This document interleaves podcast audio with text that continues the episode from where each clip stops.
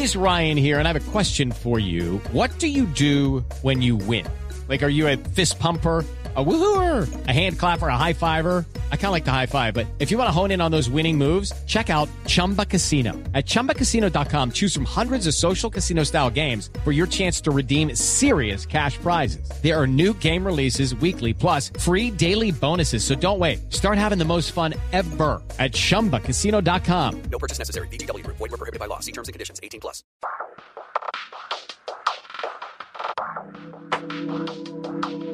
Bienvenidos los que han intentado todo para perder peso y no lo han logrado. Bienvenidos los que después de unas vacaciones no les cierran los pantalones. Bienvenidos los que han atentado incluso contra su salud queriendo adelgazar. Bienvenidos los que se sienten mal con su cuerpo y no saben qué hacer. Nutricionista no soy. Nutrióloga tampoco. Coach, pero por más de 30 años he intentado todo lo que existe, todas las dietas, todos los métodos, todos los tratamientos para poder perder peso y estar en forma. Sé qué funciona y qué no. Y tengo acceso a los mejores expertos en el tema. Y eso quiero compartir con todos ustedes. Mi nombre es Patricia López Ruiz y bienvenidos a Como Como. Y hoy en Como Como vamos a hablar con un experto en metabolismo. Nuestro invitado de hoy es endocrinólogo, experto en metabolismo, experto en comida real para personas reales. Él es el doctor Oscar Rosero, como lo conocemos en sus redes sociales, Endocrino Rosero. Y me siento feliz de tenerlo invitado aquí al podcast de Como Como, porque qué rico hoy hablar de un tema tan interesante como es la comida que no es comida. Doctor Rosero, bienvenido. Hola Patricia, un saludo muy especial para ti y para todos los amables escuchas de este podcast de hoy. Comida que no es comida, suena como raro, ¿no? Suena rarísimo, porque la verdad, pues todos pensamos que comida es comida. Y cuando vamos a un supermercado a comprar nuestros alimentos, comida es comida. Y cuando vamos a un restaurante, comida es comida. E incluso cuando estamos preparando los alimentos para nuestra familia, podríamos pensar que comida es comida, pero no lo es, Doc. Así es, mira, yo creo que ahí, ahí, ahí podemos empezar con, el, con, con, la terminología, ¿no? O sea, comida es aquello que sirve de alimento. Y, y uno dice, bueno, alimento, ¿qué es alimentarnos? Y empezamos como a, a, pensar un poquito, a reflexionar. Yo creo que aquí lo más importante, Patricia, para hoy los que nos están escuchando es la reflexión. Alimentarnos, ¿qué significa alimentarnos? Darle nutrición a nuestro cuerpo. Hay una cosa que siempre repito yo, eh, y es que lo que comemos le habla a nuestro cuerpo, a nuestras hormonas, a nuestro metabolismo, a nuestro estado de ánimo, a todo le habla. Entonces comer es relacionado con alimentarse y alimentarnos es lo que nos nutre, lo que nos permite vivir, sobre todo vivir bien si tomamos buenas decisiones. Mire, yo leía, es que ya ni me acuerdo dónde, todo lo que leo de nutrición últimamente, que que nosotros con el cuerpo a veces no somos muy inteligentes porque digamos si uno le va a poner gasolina a un carro pues le tiene que poner gasolina no le puede poner jugo si le vamos a poner eh, baterías a algo, pues no le vamos a poner un par de zanahorias, no, le tenemos que poner baterías. Y lo mismo pasa con el cuerpo. Necesitamos alimentos y nutrientes que nos den energía y a veces le ponemos algo que no tiene nada que ver con esa energía y con esos nutrientes. Definitivamente, esas, esas, analogías que hacía son bien importantes. Fíjate, y hablando de los carros, para los que tienen carro, moto bicicleta, cuando uno va a comprar un repuesto o, por ejemplo, va a cambiar el aceite del, del, carro, uno no le dice al señor del cambiadero el aceite, venga, deme el aceite más quemado, lo más usado, lo más malo que tenga que yo quiero ponerle ese a mi carro. Uno nunca dice eso, uno dice, deme el mejor aceite nuevo, verifico que tenga sellos, que no me vayan a robar. Pero cuando voy a comprar algún alimento frito, en fritura, en un restaurante X, llámese comida rápida, llámese comida lenta, como sea, nadie, estoy seguro, se toma la molestia de preguntarle al que está cocinando, venga, ¿y ese aceite hace cuánto lo tiene caliente? ¿Está quemado, no está quemado? ¿Es salubre o no es salubre? Comemos simplemente y, y no pensamos dos segundos de qué está pasando antes de ese proceso. Y con respecto a la energía y la gasolina, hay, una cosa interesante. Los alimentos son, pues nos dan energía, necesitamos energía para vivir. Pero hay una cosa adicional a diferencia de los vehículos, Patricia, fíjate que es que la gasolina en el carro no modifica el funcionamiento, o sea, no modifica el carro. Yo le echo gasolina y sigue siendo las mismas cuatro ruedas, las mismas latas. Mientras que los alimentos en el ser humano sí tienen esa capacidad de modificarnos o nos pueden adelgazar o nos pueden subir de peso o pueden cambiar nuestro estado de ánimo, nos pueden dar ansiedad, nos pueden dar depresión. Son muchos cambios bioquímicos que ocurren en nuestro cuerpo y que impactan en toda nuestra calidad de vida durante todo el resto del día y los días que estemos recibiendo o buena comida o mala comida. Y muchas veces le ponemos tanto cuidado a ciertas cosas, Doc, y no le ponemos cuidado a esto tan esencial que es nutrirnos y nutrirnos bien, nutrirnos para estar vitales, nutrirnos para estar saludables, nutrirnos también para vernos bien, porque yo digo que hay como cierto sentimiento que si hablamos, no, yo me quiero alimentar bien porque yo me quiero ver bien, porque yo no sé, me voy a casar dentro de seis meses y yo quiero verme divina el día de mi matrimonio, o porque no sé, me voy a ir de vacaciones y yo quiero verme regia en ese bikini que no me he podido poner, o porque quiero como ese aspecto como físico de, alimentarse a veces está mal visto, Doc. Así es que fíjate, Patricia, que es que hemos eh, encasillado el tema de alimentarnos bien con aspectos banales como vestirme, ponerme la ropa, verme entre comillas bonito o bonita, eh, como que encasillamos el hecho de comer bien y lo dejamos en un grupo pequeño de personas que quieren cuidarse. Los demás, digo, yo digo, es muy curioso, muchas personas dicen, eh, doctor, ¿y usted come normal? Y yo, ¿pero qué es comer normal para ti?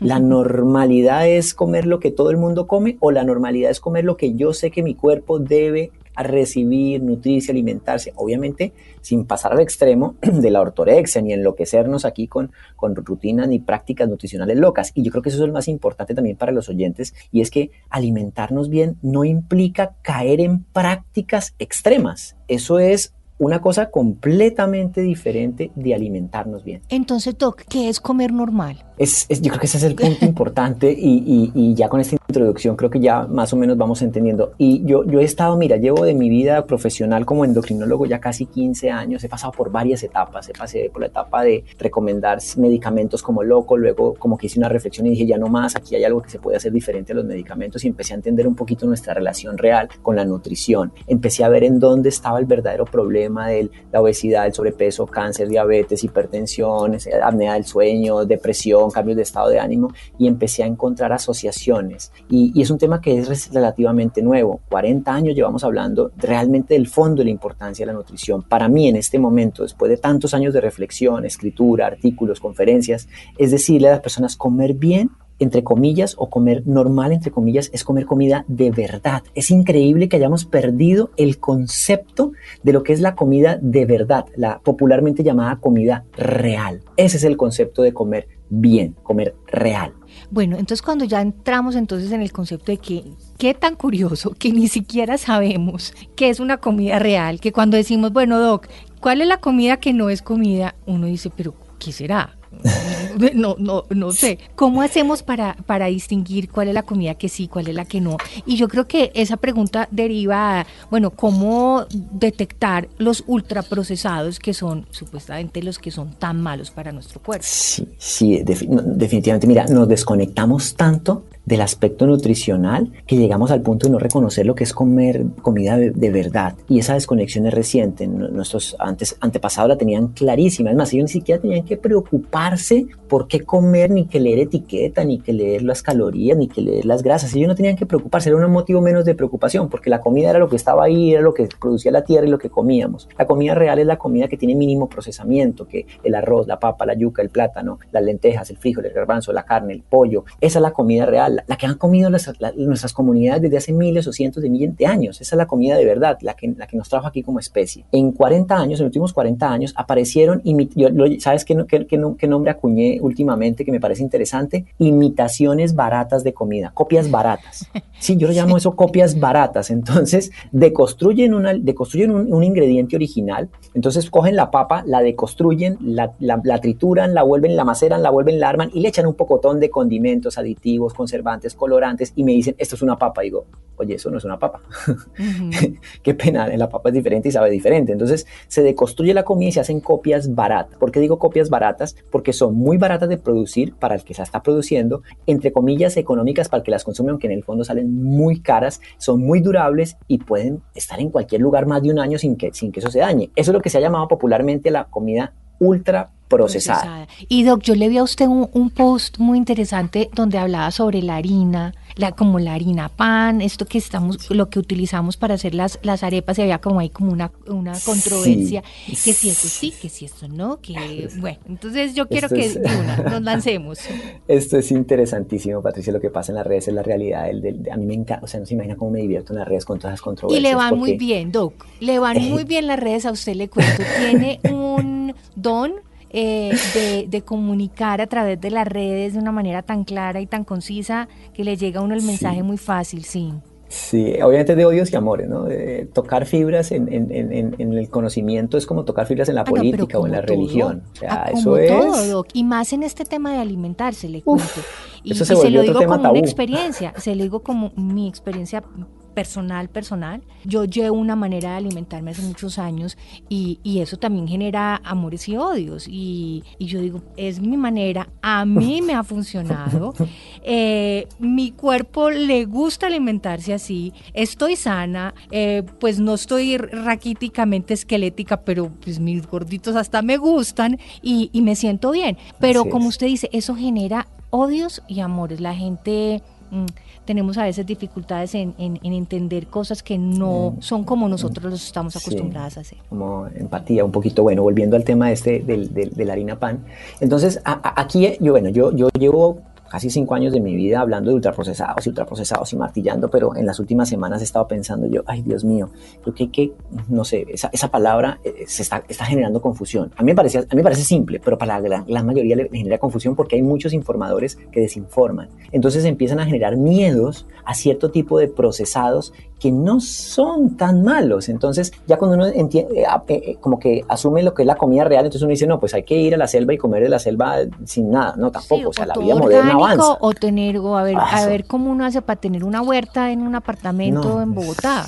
No, que la, o, vaya uno a comprar una comida orgánica, es costosa, es difícil, eh, o el pollito que haya sido en una granja, alimentado con, alimentado con amor, dándole besitos. Es, es, el ideal, es la ética de lo que comemos, pero es que vivimos en un mundo real, Bogotá, 9 millones de habitantes, una locura. Eh, nuestra vida diaria, nos levantamos a las 5 de la mañana, 4 de la mañana, estamos hasta las 8, no tenemos tiempo ni dinero. Entonces yo dije, bueno, bueno, un momentico, hay que calmar las cosas, hay que a comer arepas sí, porque la arepa es mil veces mejor que el pan, simplemente por, por ingredientes. Y además es lo nuestro. O sea, yo creo que la, la, gran mayoría de las personas en nuestro país se alimentan en el desayuno de arepa.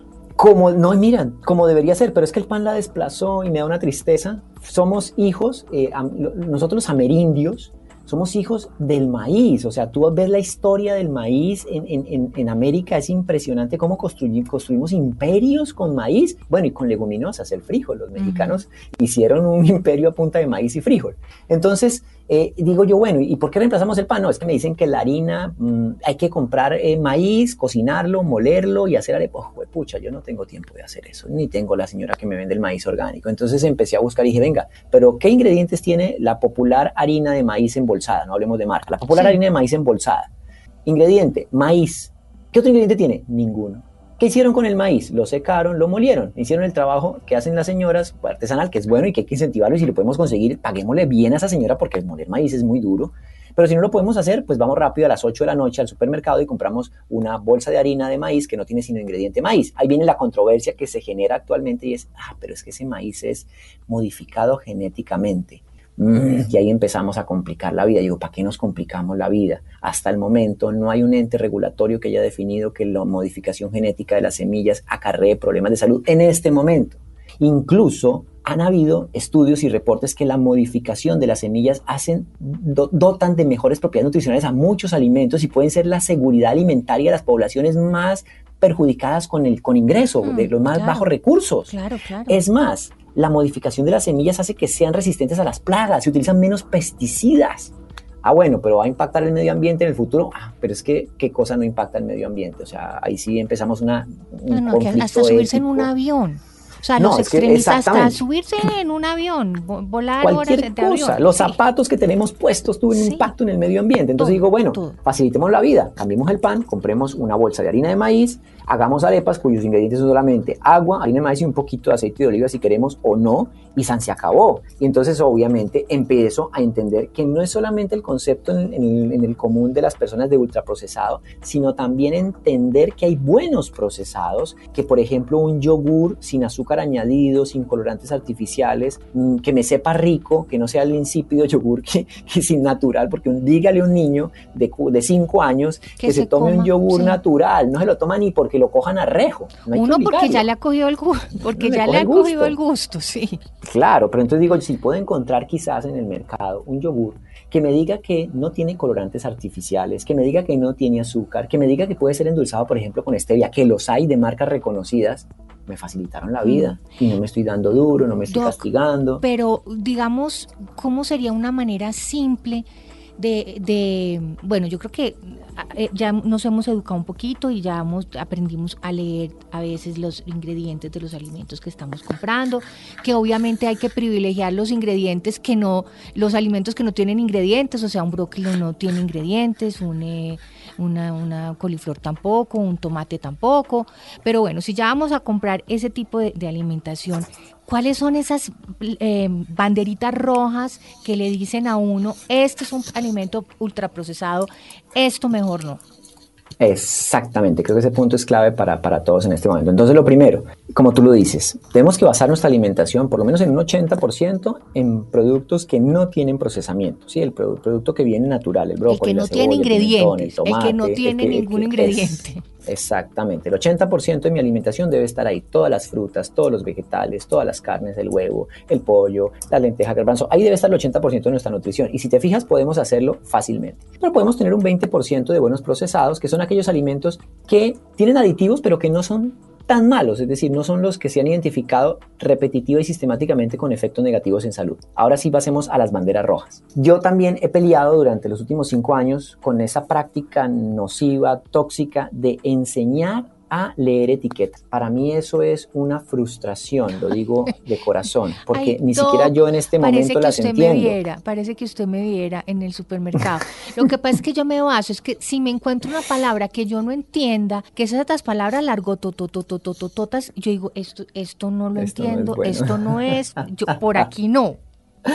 Sí, yo sé, pero, pero hay cosas largas que no son tan malas. Entonces ahí es donde le toca a uno decir, bueno, ¿cuáles van a ser los inamovibles? ¿Cuáles son los, los que definitivamente para mí no deberían estar en la tabla nutricional, sino en la lista de ingredientes? Es que la tabla nutricional, yo creo que esa tabla se no creo, pues estoy casi seguro que se le inventaron la misma industria para confundirnos, ¿no? De- divide y reinarás, confunde y reinarás, nos tienen confundidísimos con ese tema de las tablas nutricionales. ¿Qué cuántos gramos de sodio? ¿Qué cuántas calorías? ¿Qué cuántos gramos de grasa saturada? Y que dice uno, "Ve, pero cuál más? Yo, yo te lo digo, a este momento no sé. Entonces dije, bueno, vamos a ponernos pilas y vamos a aprender a leer ingredientes. Y entonces dentro de esos ingredientes dije yo, tiene que haber cinco eh, cosas que definitivamente no deben estar presentes en lo que vaya a comprar en el supermercado.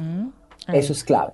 Y lo hice en base a mucha, mucha investigación, mucha revisión de literatura para yo decir, oiga, consumir tal cosa de vez en cuando no hace daño, esto sí, así sea poquito hace daño. Y son cinco. La primera es la más importante. Si lo que voy a llevar en su lista de ingredientes dice que tiene azúcar, descartado. El azúcar, como aditivo, el azúcar añadido eh, en cualquier alimento, ya automáticamente daña cualquier cosa.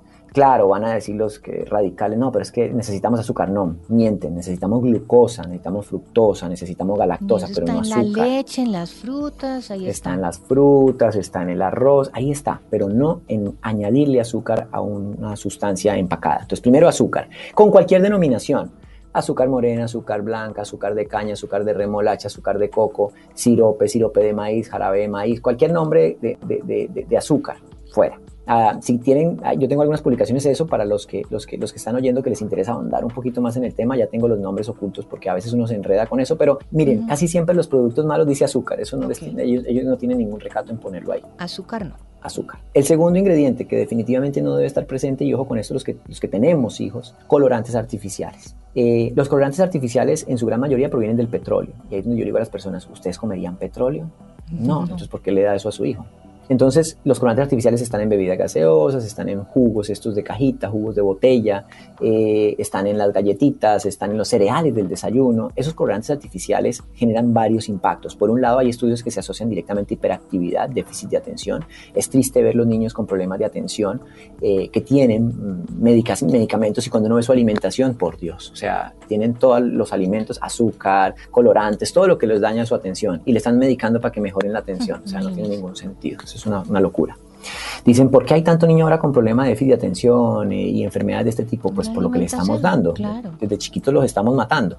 El tercer ingrediente son los acentuadores de sabor, como por ejemplo el glutamato monosódico.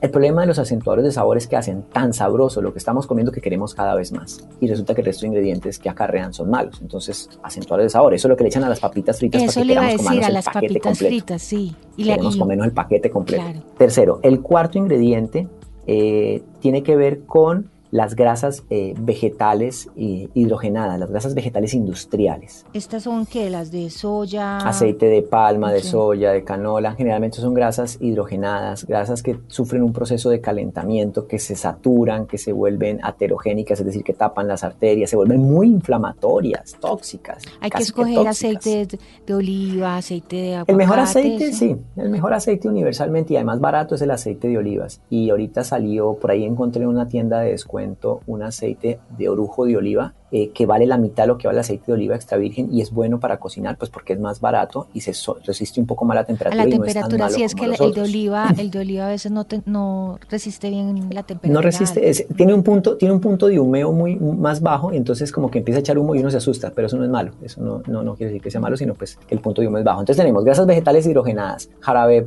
eh, aceite de palma, palmiste, soya, canola, esos son inflamatorios. Hello, it is Ryan, and I was on a flight the other day playing one of my favorite social spin slot games on chumbacasino.com. I looked over the person sitting next to me, and you know what they were doing? They were also playing Chumba Casino. Coincidence? I think not. Everybody's loving having fun with it. Chumba Casino is home to hundreds of casino style games that you can play for free anytime, anywhere, even at 30,000 feet. So sign up now at chumbacasino.com to claim your free welcome bonus. That's chumbacasino.com and live the Chumba life. No purchase necessary. DTW, void, were prohibited by law. See terms and conditions 18 plus. Definitivamente no sirven. Y el quinto ingrediente es la presencia, ojo con esto, harina de trigo refinada. Eh, la harina de trigo refinada Mm, es la misma harina fortificada, porque mucha gente se confunde cuando yo digo, ay, pero es que yo leo que dice fortificada, es la misma, la harina de trigo, ellos utilizan esa estrategia. O sea, de decir harina o fortificada. O fortificada, sí. Eh, porque la fortificación es que le quitan todas las vitaminas y luego se las echan en pequeña cantidad, una bobada. O sea, yo cojo el grano de, trigo, lo muelo, le quito todas sus propiedades nutricionales, dejo solamente una harina, sin, sin solo calorías, nada de nutrición, pero además le agrego unas vitaminitas para decir que está fortificada. No estoy haciendo nada, para que le quito todo. El problema de la harina de trigo blanca es que es buena para hacer panadería porque eh, los trigos de ahora son trigos altos en gluten y se soplan bastante con la levadura, son panes esponjosos, grandes, muy rendidores para los, para los panaderos, esa vaina les rinde mucho. Pero mm, hay un componente en la mayor parte de las harinas, la mayor parte, no todas, eh, de harinas de trigo blanca es la azodicarbonamida. Y la azodicarbonamida es un químico para blanquear la, la, la harina, ha sido prohibido en varios países del mundo. Entonces, de ahí empieza la cosa mal. Ahora, como mencionábamos anteriormente, y fíjate, fíjate cómo todo lo conectamos con la ancestralidad. Mm, nosotros somos hijos del maíz, no somos hijos del trigo. El trigo es europeo, el maíz es americano. Muchos sufrimos inflamación con el gluten, que es la proteína del trigo. Muchos, digo, nosotros en América Latina tenemos más índices de inflamación por el consumo de gluten que la gente en Europa. En Europa consumen pan desde siempre. Mira que pasa lo mismo con la leche. Por ejemplo, hay unas poblaciones nórdicas que son eh, ancestralmente han consumido leche, que ellos la leche no les da ni cosquillas.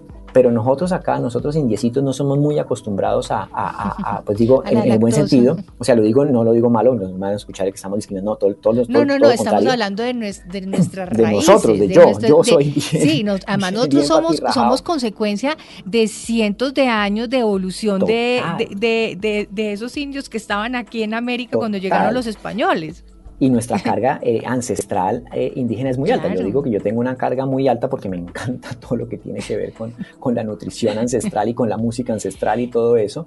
Eh, entonces nosotros veníamos del maíz y nos metieron el trigo, por eso tantas reacciones al trigo en nosotros. Pasa lo mismo con el maíz en Europa. Entonces cuando la gente dice, es que el maíz es inflamatorio, mm, si tus genes son europeos, quizás sí y puedes comer mejor pan, pero si tus genes son indios americanos, te va mejor con el maíz que con el pan. Hablemos de un ingrediente que es de esos ancestrales, pero que tiene muy mala fama, como es el huevo. La gente dice el Pobrecito el huevo, se huevo. le sube el colesterol, usted no, ¿cómo se le? Yo digamos que mi alimentación es muy basada en, en, en- en- es, es keto, entonces yo como muchos huevos, yo como Mucho mucho huevo. Me dicen, no, no, no, pero es que eso, mejor dicho, te vas a morir del colesterol. Sí, ahí, ahí, ahí, hay que poner los puntos eh, como de moderación. Sí, definitivamente el exceso en el consumo de yema de huevo puede Pero el exceso de, acarrear de cualquier cosa, Sí, Doc. Eso así es. cierto, y allá iba a de decir, la dosis, la dosis, la- el, el veneno lo hace la dosis. Y cuando ya la- alguien me dice, yo como mucho, digo, devuélvete el cassette. Cuando dijiste mucho, mm, quizás sí te estás pasando porque eres consciente que puedes estar comiendo demasiado. Ahora, el huevo como huevo es un súper, hiper, mega alimento. Eh, tiene todos los aminoácidos esenciales. Es, es una proteína bastante económica, a pesar de que está caro en Colombia. eh, en los No, últimos días no, ha subido mucho, pero- pero, sigue, pero sí, no, claro. Pero si comparo una libra de carne versus un huevo, yo digo, pues mil veces prefiero darle a una nutrición un huevo y no, no pagar muy, muy cara la carne eh, versus el huevo. Ambientalmente es menos contaminante. Eh, tiene muchos aspectos el huevo, sin excesos, por supuesto. Entonces, el colesterol del huevo sí, eh, tiene colesterol y es cierto, pero no es un colesterol que me vaya a impactar tanto. De hecho, mm, de tanto que se habla de eso, dice que el colesterol en sangre es más el que uno produce que el que se está comiendo, aunque un 20% del que tenemos es el que nos estamos comiendo y vale la pena siempre evitar los excesos. Entonces, el huevo definitivamente sí. Sí. Y hay otro de sus posts que me llamó la atención, es cuál es la mejor forma de romper el ayuno. Sí, eso ha sido otro tema. Uy, me, me- me- me ha, me ha roto la cabeza porque, porque yo vengo trabajando temas de, de- de con- de sobrepeso, obesidad, metabolismo, escribiendo, publicando y, y- y- y pues conozco mucho de una ciencia mucho más profunda que se llama la crononutri- crononutrición o cronobiología, los ciclos circadianos. Nosotros los endocrinólogos estudiamos las hormonas y las hormonas, las primeras clases de endocrinología tienen que ver con ciclos circadianos, cómo las hormonas ciclan en el día de 24 horas, suben, bajan, suben, bajan y nos, nos, nos, nos hacen funcionar. Existen esos ciclos para, para comer. Eh, Es decir, el, el ser humano, y mira esto, el ser humano originario estuvo en África, en el área ecuatorial del África, es decir, eh, donde hay 12 horas de día por 12 horas de noche, y ahí empezó la migración. Duramos miles de años ahí. Nuestros ciclos se adaptaron a eso, 12 por 12, 12 de día por 12 de noche. Noche. Y en la noche todos dormimos, nuestras hormonas duermen en la noche, algunas, otras se activan, de tal forma que cuando uno habla de ayuno y empieza, yo empecé a escuchar, oiga, pero esta gente loca diciendo que es que el ayuno es la panacea, cuando esto se habla hace mucho tiempo, simplemente hablando de lo importante que son no romper los ciclos circadianos, que el día es para comer y que la noche se hizo para dormir y no para comer. Entonces uno dice, perfecto, ¿cómo rompo mi ayuno? Primero, ¿qué romper el ayuno? Pues comer algo después de ayunar. ¿Cuánto es el ayuno ideal? La, la noche, las 12 horas Las de la 12 noche. horas. Ese es el ayuno ideal universal, ya que si yo quiero hacer restricción calórica para adelgazar, puedo alargarlo, perfecto, pero alárgalo de la tarde, no de la mañana. Y luego viene entonces en la mañana el desayuno. Entonces, la mejor forma de armonizar todo nuestro cuerpo es no echarle, no, no- no echarle combustible a la insulina. La insulina es una hormona milagrosa, maravillosa, hermosa, bonita, que hace que funcionemos bien, pero si yo la estimulo demasiado, ese exceso se va, va a hacer que me vuelva gordito y que me inflame y que tenga enfermedad. Es que creo que ella, ella le gusta mucho acumular la grasita, o sea, como que Ella en exceso, ojo, pero es necesario. Es decir, eh, hay, hay que evitar el, exe- el extremo de, de satanizar a la pobre insulina. La insulina está con el ser humano y con los mamíferos, perros, gatos, cualquiera tiene insulina, se necesita la insulina. Es, yo digo, cuando un órgano está, está para algo y funciona para algo y produce algo, o sea, no se trata de decir que es que eso no sirve para nada y que es mejor, no, no, sí, se necesita porque además es una hormona anabolizante, en los niños facilita el crecimiento, facilita la ganancia de masa muscular, tiene muchas funciones bonitas, pero el exceso es lo que la hace malo. ¿Y qué genera exceso de insulina? Bueno, en primer lugar, el azúcar añ- añadida y los ultraprocesados y las harinas de trigo y los panes y las galletas y toda esa vaina bota insulina el cielo. Y luego tiene que ver con cómo armonizo mi ciclo de la mañana de insulina. La insulina se produce generalmente en la mañana en un pico que coincide con el cortisol. Entre 7 y 8 de la mañana viene el piquito de insulina junto con el de cortisol, que es la hormona del estrés. Si yo no le doy tanto combustible, pues es normal. Es decir, si yo no le doy carbohidratos simples específicamente o trato de evitar los carbohidratos eh, en ese momento, va a ser mejor. Ahora, si los consumo pueden ser complejos, como una arepa de maíz. Entonces, la mejor forma de romper el ayuno es empezar siempre con proteína. Yo, Ujú. un par de huevo. es perfecto y ya con eso rompí mi ayuno maravillosamente, mi insulina no se disparó para el cielo, ya mi cuerpo está preparado para el carbohidrato que viene después. Pero Doc, usted dice, dice algo y yo quiero que lo aclaremos. Usted dice alargar el ayuno, pero no en la mañana, porque usted es fan de no saltarse el desayuno. Sí, y eso fue a búsqueda de, en búsqueda de, referencias, en búsqueda de investigación, porque es que una cosa, hay, hay, una cosa importante aquí, Patricia, y es que yo soy de escuela científica, es decir, yo me gradué en la Universidad Militar, formo parte de la Asociación Colombiana de Endocrinología, trabajo en grupos de investigación, publico en revistas indexadas internacionales, entonces yo soy hijo de la ciencia. Y como ciencia, cualquier concepto que yo emita tiene que tener un fundamento en estudios clínicos controlados, metaanálisis. Yo no doy opiniones personales y eso sí que es algo que, que quizás muchos no saben. Lo que yo publico en redes no son opiniones personales, son evidencia. Obviamente cualquiera dirá, ay, la evidencia es para todo. Sí, claro, pero me tomo la curaduría y el, aplico el método científico para hablar de lo bueno y lo malo. Entonces, cuando uno aplica el método científico y empieza a buscar, bueno, ¿qué hay de evidencia científica en torno a el desayuno? Es impresionante la cantidad de literatura que dice que no desayunar se asocia con riesgo de obesidad, diabetes, resistencia a la insulina, ovario poliquístico y todo lo que estamos sufriendo. Por las razones que te expliqué anteriormente, hay que modular los ciclos circadianos. De hecho, un estudio bonito en hombres encontró, fue pequeño pero bien interesante, que cuando no desayunaban, tenían dos grupos de hombres sanos, que cuando no desayunaban y almorzaban, los, en el momento en que almorzaban, tenían un pico mayor de insulina que los que no habían desayunado que los que sí habían desayunado. Es decir, el pico de insulina cuando su primera comida era tarde era altísimo, muy alto, más que si hubieran desayunado. Entonces, hay mucha evidencia que dice, oiga, el desayuno es importante. Es que no, no, tampoco con la, teoría de las abuelas, ¿no? De desayune como un rey, almuerce como un príncipe. No, pero sí es importante saber romper el ayuno, a qué hora romperlo, cómo romperlo y, y empezar nuestro día suave, o sea, como arrancando la máquina, pero arrancándola suave. Yo quisiera preguntarle algo que, ya para terminar y es el tema de cuál es el, primer paso que hay que tener para mejorar la salud, para estar más vitales, para alimentarnos mejor y para tener mejor salud a través de nuestra alimentación. ¿Cuál es ese primer paso que hay que hacer?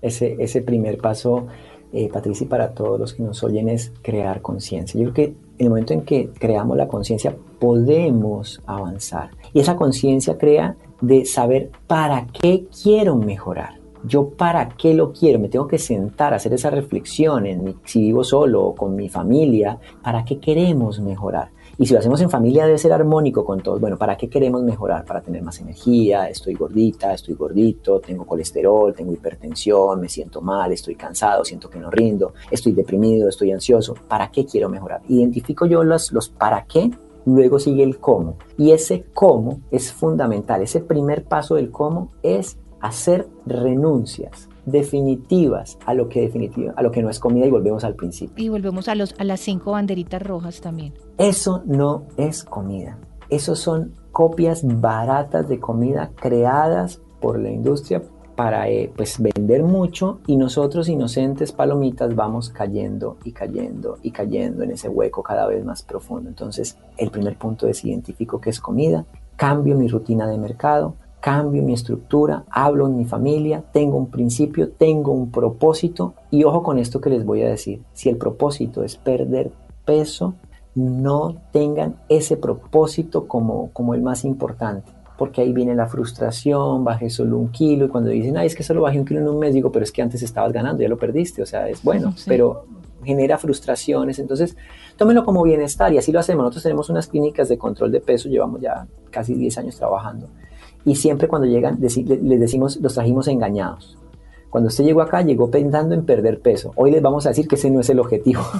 No, porque es que hay que entender que es que van de la mano. O sea, verse bien y sentirse bien y estar vital y tener buena salud, todo, eh, todo es un paquete, todo es un combo. o sea, no podemos vernos bien, pero por dentro eh, no estar bien o, no estar saludables. Y eso que tú decías, mira eso que tú decías al principio, también bien bonito, es decir, yo me siento bien como me veo. Si, si tengo rollito, si no tengo rollito, me siento bien. Es importante, obviamente, la aceptación. Obviamente no es la aceptación de la enfermedad, porque estar enfermo no no es acepto, o sea, no está bien. claro, pero es que además, Doc, o sea, no, o sea, sí, uno no tiene que verse pues como las modelos que uno ve en Instagram, pero de todas maneras, una persona que está obesa es una persona que, que, no está de pronto saludable. o, sana, o que no está sana esa aceptación también hay que, hay que quizás empezar a dar un mejor lenguaje, más empático. Yo siempre digo, hay que acercarnos con más, más empatía, decirles, sí, hay que aceptarnos porque somos humanos y hay de todos tipos, de todas formas y todo. La aceptación y la empatía es una cosa,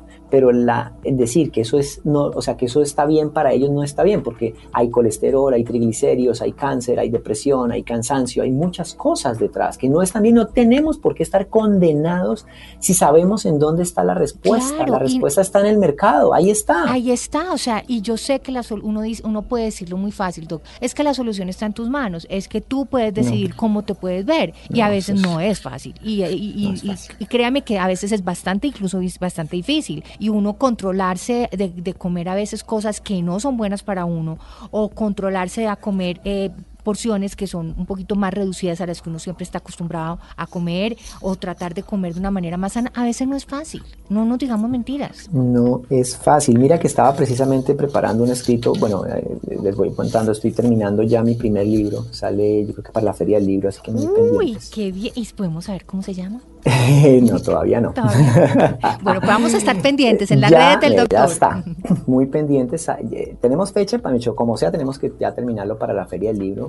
Ya tenemos nuestro primer libro, ya está terminado, estamos en corrección de estilo. Y una de, las cosas que estamos abordando es, eh, y que quise de pronto introducir, y si no lo acaso introducir en el libro, lo voy a poner en publicaciones, es eh, la fatiga de decisión. Uy, estamos en este momento en una situación crítica de fatiga de decisión. Facilitémonos la vida, no tengamos que estar pensando en qué comer, hagámoslo simple, tengamos las cosas a la mano y no tengamos que estar revisando etiquetas, compremos cosas que no tienen etiquetas, quitémosle ese trabajo a nuestro cerebro porque la fatiga de decisión nos está Si llevando lo a compras, ¿cómo es que si lo compras, te Ah, lo sí. comes? Sí, es, no lo compres porque te lo comes. Entonces, cuando estén allá, ay, no, es que por, para los niños, y ya a los niños eso. O como decía mi suegro, que en paz descanse, es que lo compro para la visita. Sí, ¿cómo no? No, pero suegro- peor, lo- lo- los- los- hay padres que dicen, eh, mis hijos solo comen chucherías. Y, Eso. y, la, Y- y la pregunta es, ¿pero y su hijo es el que merca? Ay, sí, mira que eso es todos los días llegan con esa historia.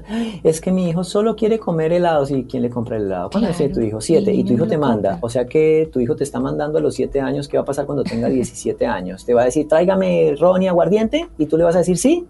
Sí. No sé. Es- es- Eso, yo soy un padre, yo tengo un niño de 7 años y soy un padre a la antigua. Uy, no, doc, tenemos que hacer Eh, todo un podcast de, de- de- de alimentación para niños porque le y cuento ahí que viene, eso es y ahí viene el tremendo segundo- tema. Y ahí viene el siguiente proyecto porque creo que ah, antes de que acabe el año vendrá el, segundo libro que ya también empecé a trabajar tema. y es niños, niños, niños, Así es. crecimiento y desarrollo, pero desde la vista práctica, no desde la clásica crecimiento y desarrollo eh, de cajón, porque es el momento clave en los niños de empezar. Mira que me da tristeza, muchos padres me escriben, me da mucha tristeza, eh, que dicen que los niños están discriminando en los colegios porque llevan loncheras saludables. Uy, no se imaginan cómo me rompe el alma, porque yo creo que eso es problema de los docentes, de los educadores, que no, o sea, ¿cómo es posible que al niño que lleva la lonchera se estén burlando porque en el colegio a todos los demás llevan, y Llevan todos los chucherías. demás llevan chu- o sea, ¿cómo es posible que uno como docente, como Increíble.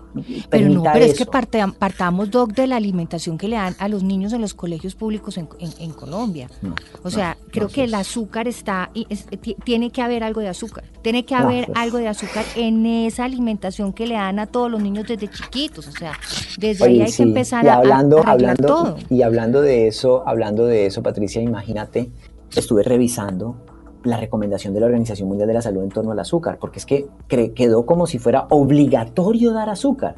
Y la Organización Mundial de la Salud no dice eso, dice claramente no se recomienda el consumo de azúcar añadida. Se acepta hasta, hasta menos del 10% del total calórico, que en un niño son 25 gramos. Dice, se acepta hasta, no dice que es obligatorio. Pero es que Ah. 25 gramos de azúcar es un pocotón. Claro, mm, bueno, una, una gaseosa tiene 45.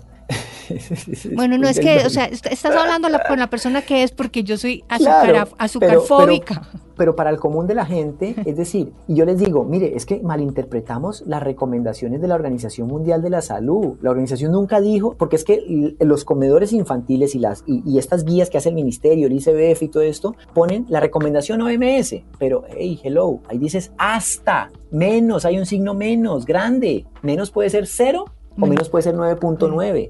Entonces, ¿en qué quedamos? Entonces, creo que ahí vale la pena darnos la pela y empezar esa pelea por unos refrigerios, unas loncheras. Más y un- sanas, más mucho sanas, más definitivamente. Y más sanas no quiere decir costosas, porque se pueden hacer muy buenas cosas baratas. Pues doctor Oscar Rosero, qué delicia esta charla, qué buen podcast de cómo como con el doctor Oscar Rosero, endocrino Rosero, así lo podemos encontrar en todas las redes, ¿verdad?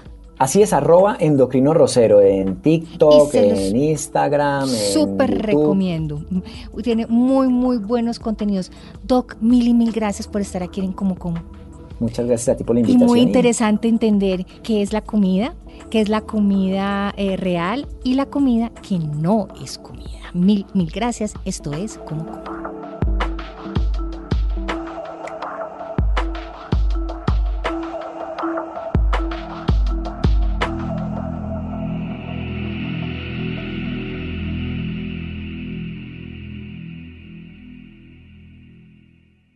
Hello, it is Ryan, and I was on a flight the other day playing one of my favorite social spin slot games on chumbacasino.com. I looked over the person sitting next to me, and you know what they were doing?